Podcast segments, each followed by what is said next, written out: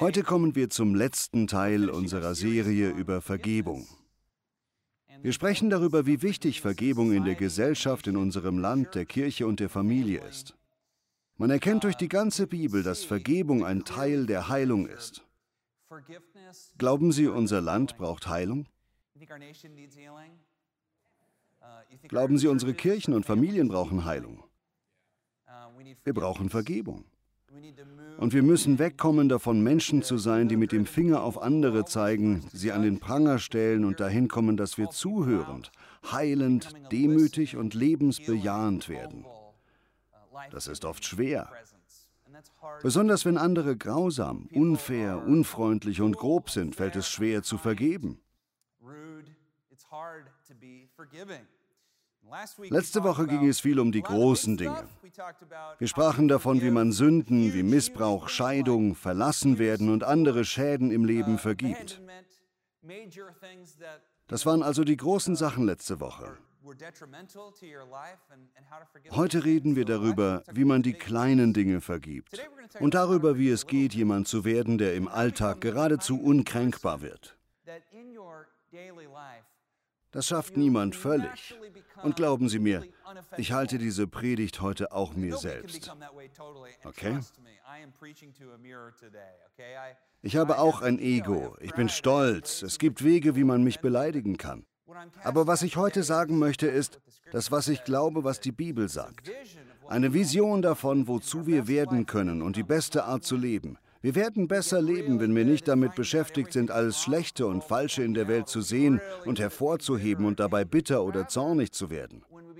Stattdessen werden wir zu Menschen, die unkränkbar sind, wenn wir entspannt bleiben und uns in den sanften Rhythmen der Gnade bewegen. Einige sind schon dabei. Etliche von ihnen sind mir große Vorbilder darin und ich bin sehr dankbar für sie. Und einige von uns arbeiten daran, richtig? Und das ist auch in Ordnung. Wir arbeiten daran, entspannte, unkränkbare Jünger von Jesus Christus zu werden. Ich habe das Gefühl, unsere Welt heute ist beleidigender und empfindlicher geworden als je zuvor. Jeder regt sich über alles auf. Vielleicht verbringe ich zu viel Zeit auf Twitter, aber es sieht so aus, als würden sich die Leute auf Twitter nur darüber unterhalten, was sie heute schon aufgeregt hat. Wenn sie links sind, denken sie alle, die rechts sind, sind beleidigt. Und wenn sie rechts sind, denken sie alle Linken sind beleidigt. Aber liebe Freunde, ich kann Ihnen sagen, beide politische Seiten sind leicht beleidigt und kränkbar. Und das passiert nicht nur in der Politik, sondern auch in der Religion zwischen Konfessionen und Traditionen. Man sieht es bei Christen, die über ihren Glauben diskutieren, wie leicht sie beleidigt sind und mit dem Finger aufeinander zeigen und schnell richten. Das ist gefährlich. Und ich glaube, dass wir, egal in welcher Tradition wir stehen, vielleicht täusche ich mich auch, aber mein Gefühl ist, wir bringen unseren Kindern bei, beleidigt zu sein. Als wäre gekränkt zu sein eine Art Tugend. Man denkt, wenn man schnell beleidigt ist, hat man einen guten moralischen Kompass. Aber nichts könnte weiter von der Wahrheit entfernt sein. Damit sage ich nicht, dass uns andere nicht ärgern. Menschen können beleidigen. Es gibt Rassisten. Manche sagen Dinge über unser Land oder unseren Glauben, die gemein sind. Sie äußern sich verletzend über unser Aussehen und beleidigen uns. Als Gläubige müssen wir uns aber darin üben, vergebungsbereit zu sein, loslassen, den Menschen nichts nachtragen, sodass wir nicht schnell urteilen und beleidigt sind, sondern vergeben und unsere Feinde lieben. Natürlich liegt die Ursache immer in meinem Stolz begraben. Wenn ich beleidigt bin, liegt das an meinem verletzten Ego. Ich habe ein aufgeblasenes Ego und plötzlich sticht jemand eine Nadel hinein. Und ich entdecke das immer wieder.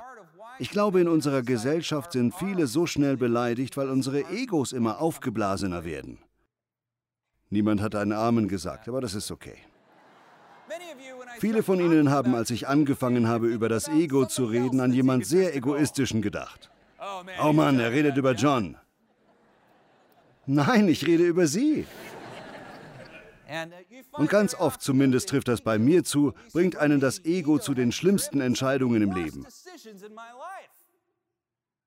Ob finanziell, dass ich mich vor anderen beweisen muss oder mich für unschlagbar halte, oder in Diskussionen, religiös oder in der Ehe oder als Elternteil. Ich finde, Egoismus verletzt nur. Wie Ryan Holiday in seinem brillanten Buch sagt, das Ego ist der Feind. Ihr Ego wird ihnen immer schaden. Es wird sie immer runterziehen. Wir sollten stattdessen zu Menschen werden, die eine Vision haben. Nicht damit wir uns immer selbst bestätigen und Recht haben und meinen, wir haben alles schon verstanden. Wir wissen, was Recht und Unrecht ist und sind schnell dabei, es allen zu sagen. Seien wir lieber demütige Zuhörer, verständnisvoll, die sich fröhlich versöhnen, sanft und vergebend. Menschen, die die Frucht des Geistes tragen. Das gefällt Gott. Er will geistliche Früchte und keine religiösen Spinner. Und da wollen wir hinkommen. Wir möchten solche Menschen werden. Kennen Sie so jemand? Ich glaube, Juan Carlos ist so. Wir haben ihn heute geehrt. Und seine Frau Martha ist auch so und etliche von ihnen auch. Menschen, die entspannt sind, nicht leid zu beleidigen, nicht schnell zornig, aber eilig zu lieben und sich um ihre Nächsten zu kümmern, sogar um ihre Feinde. Kennen Sie so jemanden? Es ist so schön zu sehen, wenn jemand sich so verhält, weil es so selten ist. Wenn jemand im Angesicht von etwas Schrecklichem, Schockierenden oder Beleidigenden mit Erbarmen, Sanftmut, Vergebung und Ruhe reagiert. Ihr Mitgefühl hat etwas Beruhigendes, nicht wahr? Eine meiner Lieblingsgeschichten handelt von einem meiner alten Freunde, die in diese Kirche kamen. Er heißt Austin Bullock. Er ist groß, muskulös und auch ein bisschen dick. Die Art Kerl, mit dem man keinen Ärger haben will. Ein harter Typ. Er ist von Kopf bis Fuß tätowiert. Er trägt einen dicken, buschigen Bart, lange Haare. Und er und sein Bruder Justin betreiben gemeinsam eine T-Shirt-Firma. Sie sind ein Teil einer Heavy Metal Band namens Spades and Blades. Und der Mann liebt Jesus. Er liebt die Bibel. Er liebt die Kirche. Er liebt seine Familie und er liebt Menschen. Er ist überhaupt nicht so, wie man denkt, wenn man ihn sieht. Er und sein Bruder waren ständig auf Tour und sind mit ihrer Band Spades and Blades aufgetreten bei all diesen Heavy Metal Events. Uh, Eines Tages kommt Austin aus der Toilette und zum Waschbecken, als ein Neonazi in den Raum kommt, wahrscheinlich betrunken.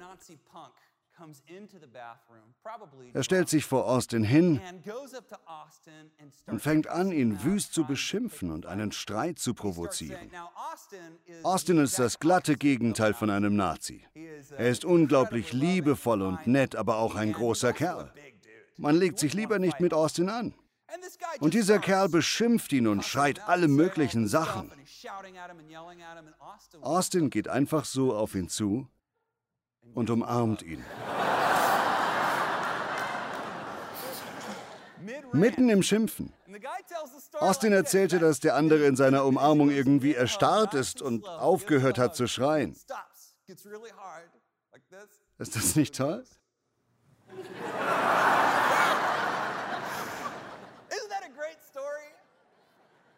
Ich liebe solche Geschichten. Nun hat Austin es nicht geschafft, dass er kein Nazi mehr ist, aber seine Haltung war anders. Die meisten von uns hätten irgendwie zurückgeschrien oder uns mit ihm angelegt. Aber so ist das Evangelium nicht. Wir sollen unsere Feinde lieben und vergeben. Ich liebe eine Geschichte von Joel Osteen.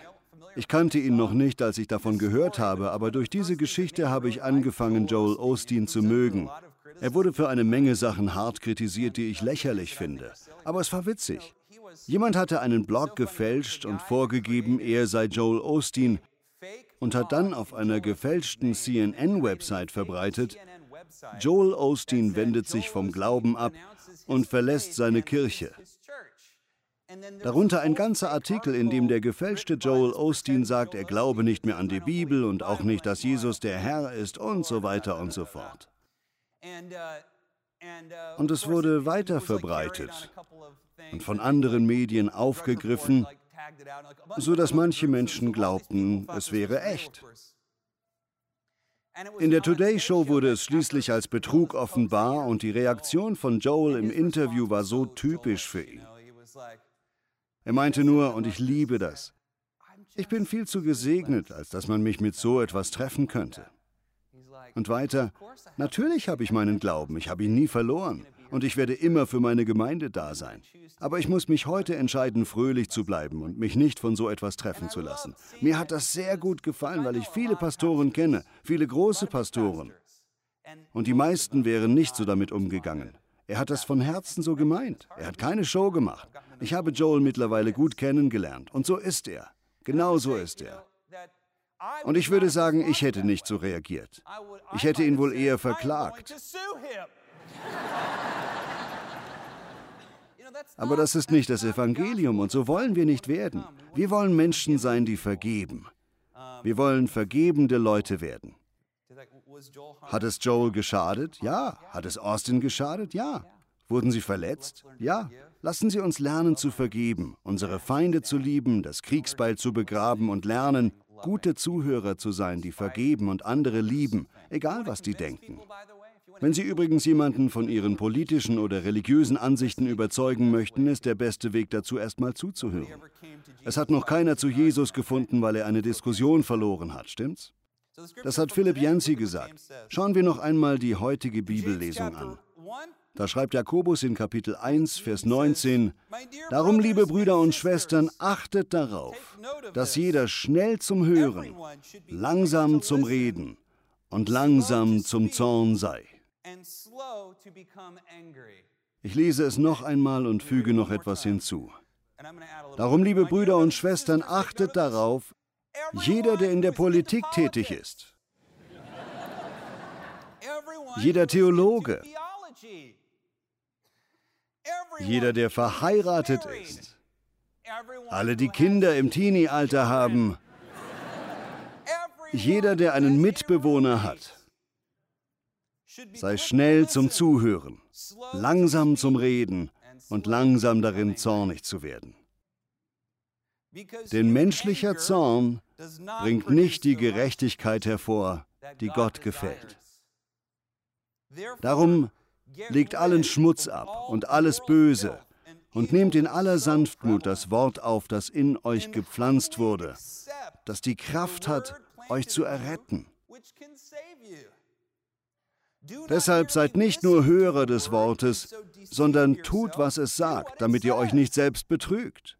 Jeder, der nur auf das Wort hört, aber nicht tut, ist wie jemand, der sein Gesicht im Spiegel sieht und nachdem er sich gesehen hat, davonläuft und sofort vergisst, wie er ausgesehen hat.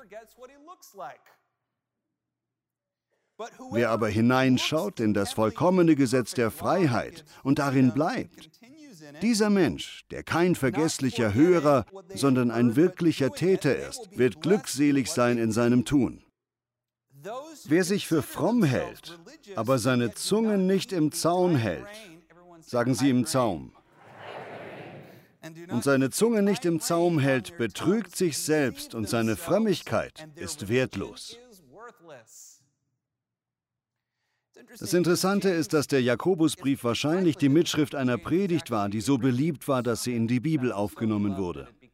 Er liest sich wie eine Predigt. Man kann ihn gut von Anfang bis Ende lesen. Wenn man ihn liest, entdeckt man, dass er sehr jüdisch ist. Es finden sich viele Sprichwörter darin. Und eines der großen Themen, wenn nicht das größte im Jakobusbrief, ist der achtsame Umgang mit Sprache. Das Verständnis, welche Macht Worte haben. Die Macht aufzubauen oder niederzureißen. Die Macht Leben zu geben oder auch zu zerstören. Er weist darauf hin, wie gefährlich verletzende, bittere Worte sind. Eine Sache, die man eben auch von Jakobus lernen kann, ist, dass er ebenso wie wir versteht, dass das, was andere sagen, schmerzhaft ist. Was er über mich sagt, hat wehgetan. Was sie gesagt hat, war schmerzhaft. Was andere über unsere Gruppe gesagt haben, über unser Land oder unsere Helden, war schmerzhaft. Aber wir vergeben. Wir vergeben immer noch. Oft, wenn jemand etwas Verletzendes sagt, neigen wir dazu, gleich darauf einzusteigen, nicht wahr? Ach ja, das traust du dich? Echt jetzt? Du kannst das Echo doch gar nicht vertragen. Aber so ist die Welt. Wenn Sie ein Vorbild für die Welt und für die Gesellschaft sein wollen, dann begegnen Sie dem Bösen mit Sanftmut, mit Erbarmen mit Verständnis. Und sie können zusehen, wie sie Menschen beeinflussen. Vergeben Sie. Vergeben Sie die großen und die kleinen Dinge. Und übrigens, Sie kennen nie die Geschichte der anderen. Sie wissen nicht, was jemand durchgemacht hat. Das Leben ist hart und die Leute haben viel durchgemacht. Es gibt in der Serie Modern Family eine herrliche Szene, wo der Opa mit seinem Enkel spricht und erfährt, dass sein Enkel von jemand beleidigt wurde. Er schaut den Enkel an und meint, wenn der Typ sowas sagt, dann musst du für dich selbst gerade stehen und ihm eine reinhauen. Wenn er dann weitermacht, trittst du ihm ins Gesicht. Es geht immer so weiter zwischen den beiden, Opa und Enkel. Schließlich fahren sie beide zum Einkaufen, nur die zwei, und der taffe Opa blinkt gerade, um in einen Parkplatz zu fahren, als ein anderes Auto kommt, einschert und ihm den Parkplatz nimmt. Der Opa, ist dieser Typ denn zu fassen? Wenn ich den treffe, hau ich ihm eine rein. Und der Enkel meint, ja, den kriegst du. Dann sind sie in dem Einkaufszentrum, kommen in den Baumarkt und der Enkel zupft dem Opa an der Jacke und meint, Opa, da ist der Typ. Der Opa sieht den Enkel an und den Mann und sagt, ich rede mal mit ihm. Aber man sieht schon, dass er nervös ist. Er geht auf den anderen zu und sagt, hey Mann, Sie haben gerade meinen Parkplatz geklaut. Der Mann dreht sich um, hat eine einzelne Träne im Gesicht und sagt, oh wirklich? Es tut mir so leid. Ich bin ganz durcheinander heute. Mein Hund ist gestorben. Man sieht, wie er lockerer wird und seinen Enkel ansieht und der Enkel meint, hau ihm keine rein.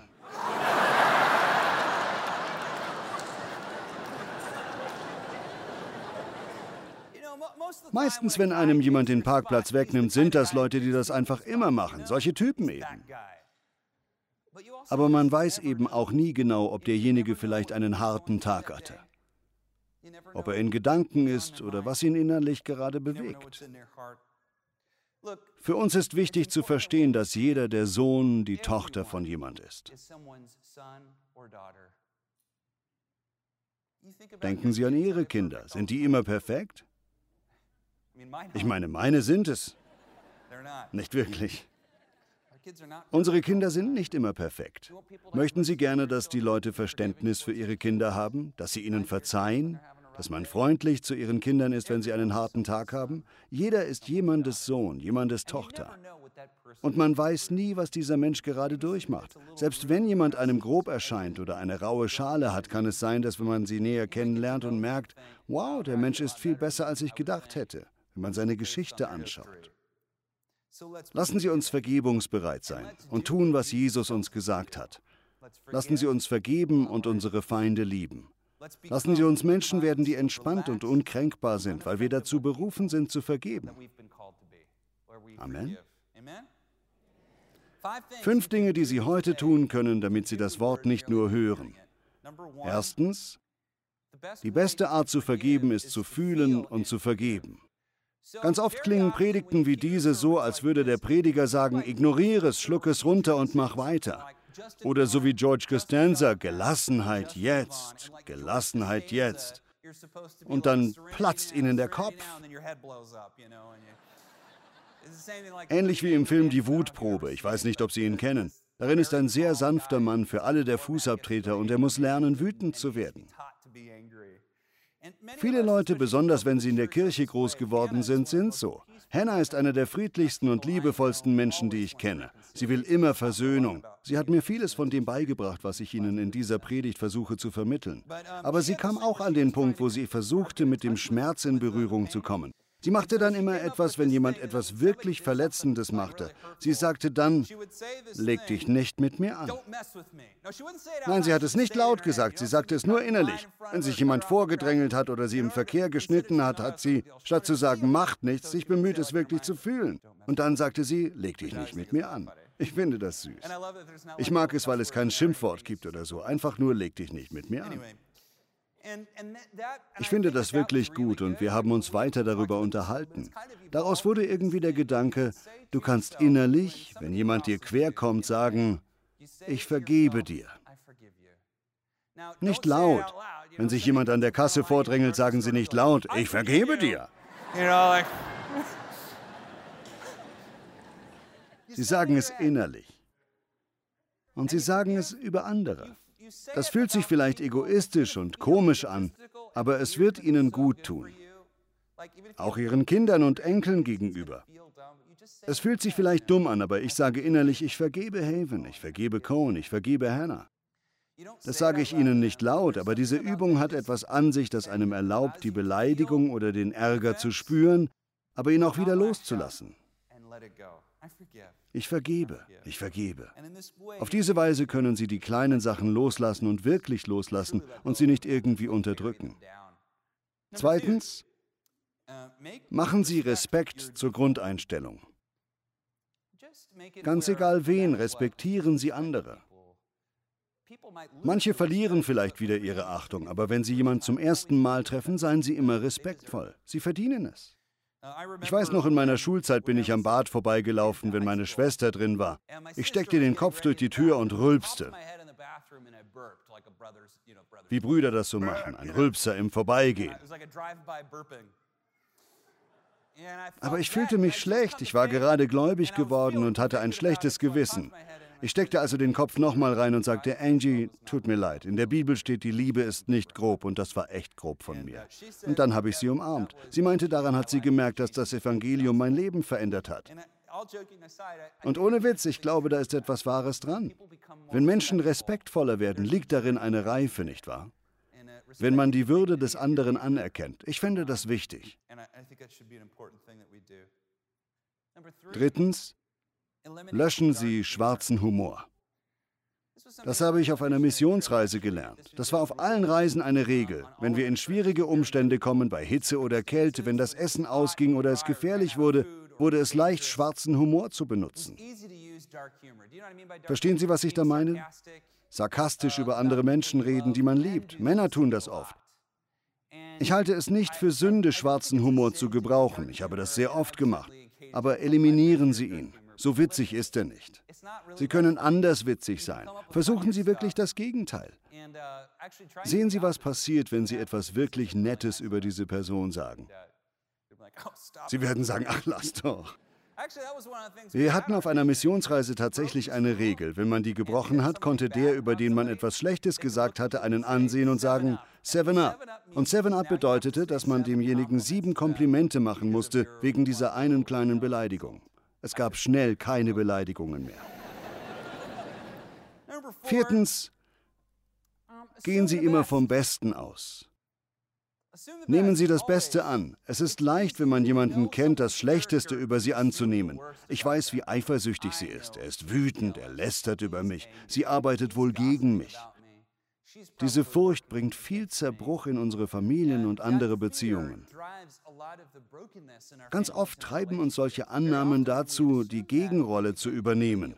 Wir fangen an zu lästern, werden eifersüchtig, fangen an, gegen den anderen zu arbeiten. Und Sie wissen ja, der Feind greift uns immer geistlich an, indem er unsere Beziehungen angreift. Er versucht einen Keil zwischen uns zu treiben, indem er diese Lügen in ihrem Kopf verbreitet.